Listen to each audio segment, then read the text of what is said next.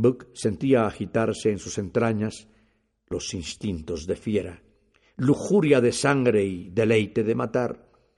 Spitz, frío y calculador, se apartó de la manada y se anticipó por un atajo, mientras el resto de los perros se lanzaba por la curva del río. Buck, que seguía tras el fugitivo, vio cómo una sombra nevada y corpulenta saltaba desde las rocas, cortándole el paso al conejo. Era Spitz. El animalito no pudo retroceder. Los blancos colmillos de Spitz le taladraron la espalda. Rasgó el aire un penetrante aullido de agonía, tan penetrante que parecía humano. Al sentir aquel clamor de la vida que se sumerge de pronto en los abismos de la muerte, la manada entonó su coro de salvaje alegría. Buck, sin detener un instante su carrera, saltó sobre Speed con tal ímpetu que erró la dentellada dirigida al cuello de su rival y ambos rodaron entre la nieve pulverizada. Speed se levantó de un salto, brincó sobre Buck, le rasgó la paletilla y retrocedió de nuevo. Con la rapidez de un relámpago, Buck comprendió que había llegado la hora de luchar hasta morir. Contempló a la enloquecida jauría, que formó en torno a los combatientes el esperado círculo. Con la boca entreabierta, la roja lengua afuera, las orejas aguzadas y la vista fija, Buck conocía esta escena desde tiempo inmemorial. No era nada nuevo y extraño. Así había sido siempre el orden natural de las cosas. Spitz era un experto en la pelea. Había vencido a innumerables enemigos desde Spitzbergen hasta el Ártico, desde el Canadá hasta la tierra de Barents.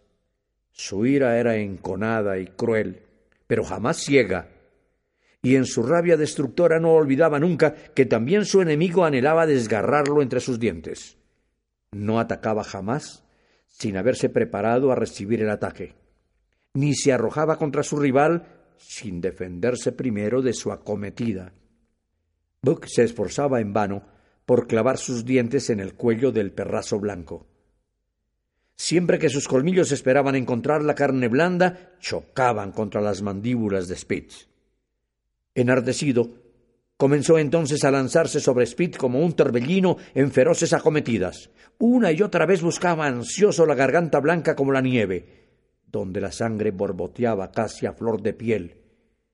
Y una y otra vez Speed conseguía abrirle una herida, saltando después hacia atrás en espera de nuevas acometidas.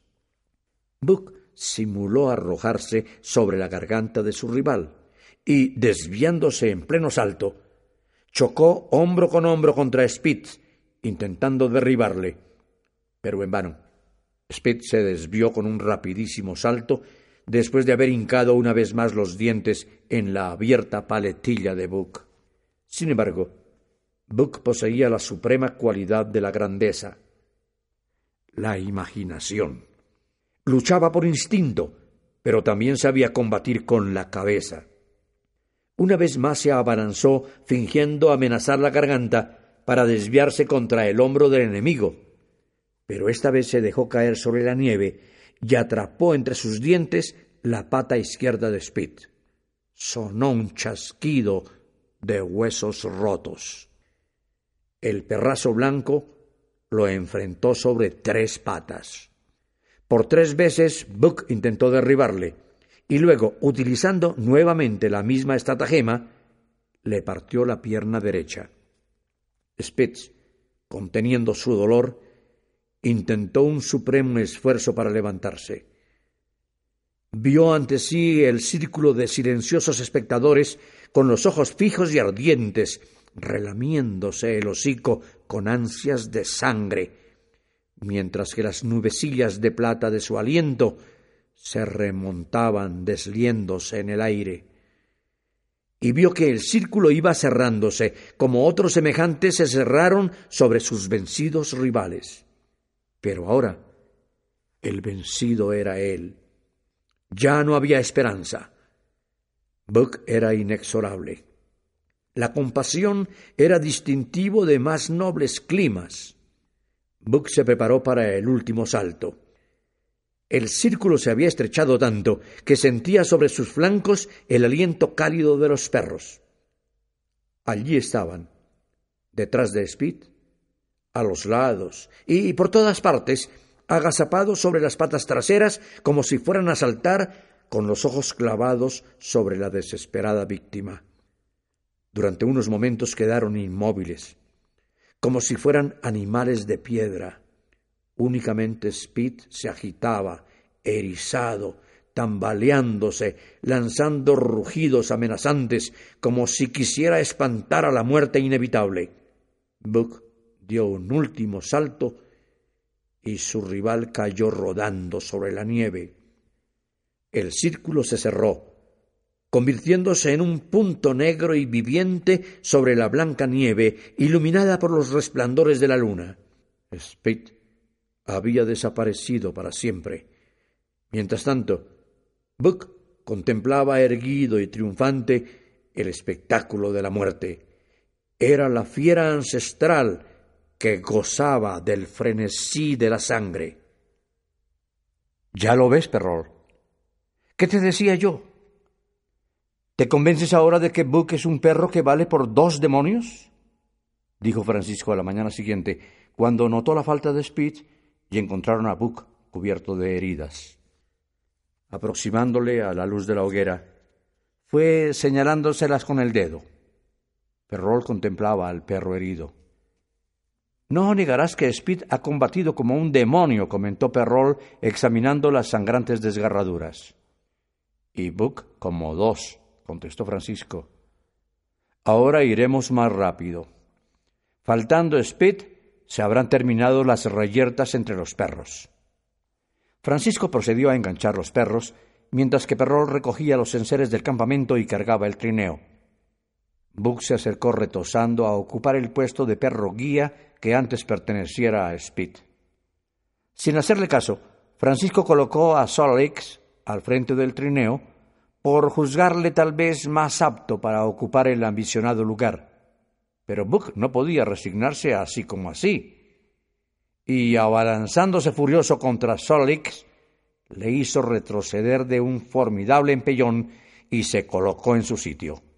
¡Epa! exclamó Francisco, mientras daba cariñosas palmadas en el lomo del animal. ¿Qué te parece, amigo Perrol? Buck se ha dado el trabajo de matar a Speed para tomar el cargo que ocupaba. Largo de aquí, añadió fingiendo amenazarle. Buck no se dio ni por enterado de esta orden. Permaneció inmóvil mirándole a hurtadillas y relamiéndose el hocico. Agarrándole por la piel del cuello, el conductor le apartó a un lado, no sin que el orgulloso Buck gruñera amenazador, y colocó de nuevo a Solix, que como viejo y ducho que era, temía la rivalidad de Buck y se resistía amedrentado. Se salió con la suya el obstinado Francisco, mas apenas había vuelto las espaldas cuando Buck descaradamente apartó de nuevo a Solix sin que éste ofreciera resistencia alguna. Francisco se enfureció de verdad ahora. Basta, Buck, con que te revelas. Vas a ver quién es el que manda aquí, dijo acercándose palo en mano. El recuerdo del hombre de la zamarra roja invadió a Buck. Retrocedió lentamente sin atreverse a insistir cuando colocaron a Solik en el lugar deseado. Pero gruñía y ladraba, amargado y colérico, dando vueltas en círculos fuera del alcance del palo. Mientras continuaba como de costumbre arreglando el atelaje, el conductor le llamó para engancharlo como siempre al lado de Dave. Buck retrocedió dos o tres pasos y como Francisco avanzara para cogerle, retrocedió nuevamente. Al cabo de un buen rato, Francisco dejó caer el palo creyendo que el animal temía algún duro castigo. Pero no, Buck no temía. Buck solo quería el lugar de perro guía tan bravamente conquistado. Era su derecho indiscutible, comprado a precio de sangre, y no se satisfacía con menos. Preocupado, Perrol acudió en ayuda de Francisco y ambos le persiguieron infructuosamente. La insólita persecución se prolongó casi por una hora. Más de una vez le arrojaron los garrotes que Buck esquivaba, y más de una vez prorrumpieron en maldiciones. Pero Buck respondía con roncos gruñidos y se mantenía siempre fuera de su alcance. En lugar de huir, se limitaba a dar vueltas en torno al campamento, advirtiéndoles bien a las claras que se acercaría y sería bueno como nunca en cuanto accedieran a sus justos deseos. Era todo tan extraño que Francisco terminó por sentarse rascándose la cabeza en señal de perplejidad. Perrol miraba el reloj y maldecía. Deberían llevar ya más de una hora de camino, y allí estaban disgustados y sin poder partir. Francisco volvió a rascarse la cabeza y miró a su camarada, que con un encogimiento de hombros manifestó que se daba por vencido. Entonces Francisco se acercó a Solik y llamó a Buck, pero éste sonrió con esa inteligente sonrisa de los perros y no quiso aproximarse. El conductor desató a Solik del correaje, colocándole en su puesto de costumbre. El trineo estaba enjaezado y a punto de emprender la marcha. Solo faltaba ocupar el puesto de perro guía. Francisco llamó nuevamente a Buck, pero el animal volvió a reírse y se mantuvo todavía a buen trecho. Tira la estaca, ordenó Perrol. Francisco obedeció, y entonces, en menos que se dice, Buck se lanzó triunfante a la cabeza de la recua. Enjaezáronle y el trineo partió como una exhalación hacia el helado camino del río. Francisco estimaba en mucho el valor de Buck, pero hubo de convencerse durante aquella jornada de que se había quedado corto al apreciarlo. Buck se percató enseguida de sus deberes. Rápido en concebir y veloz en ejecutar, se mostró superior a Speed, que habían creído insubstituible. En lo que indudablemente Buck excedía a toda ponderación era en su rigidez para imponer la ley a sus camaradas. Únicamente Dave y Solix, indiferentes a todo, no sintieron el cambio de jefe. Su única preocupación era tirar, tirar poderosamente de los arreos. Billy, el bueno de Billy, la aceptó sin titubeos porque sabía que mantendría el orden. El resto del recua se había acostumbrado a la continua rebeldía durante los últimos tiempos de Speech y quedó no poco sorprendido cuando Buck comenzó a hacerles entrar en vereda. El astuto Pick, que tiraba detrás de Buck y que nunca había puesto gran calor en el trabajo, recibió duro y ejemplar castigo que acabó con su holgazanería habitual. Y antes de terminar la jornada, tiraba de los arreos con más entusiasmo que en toda su vida.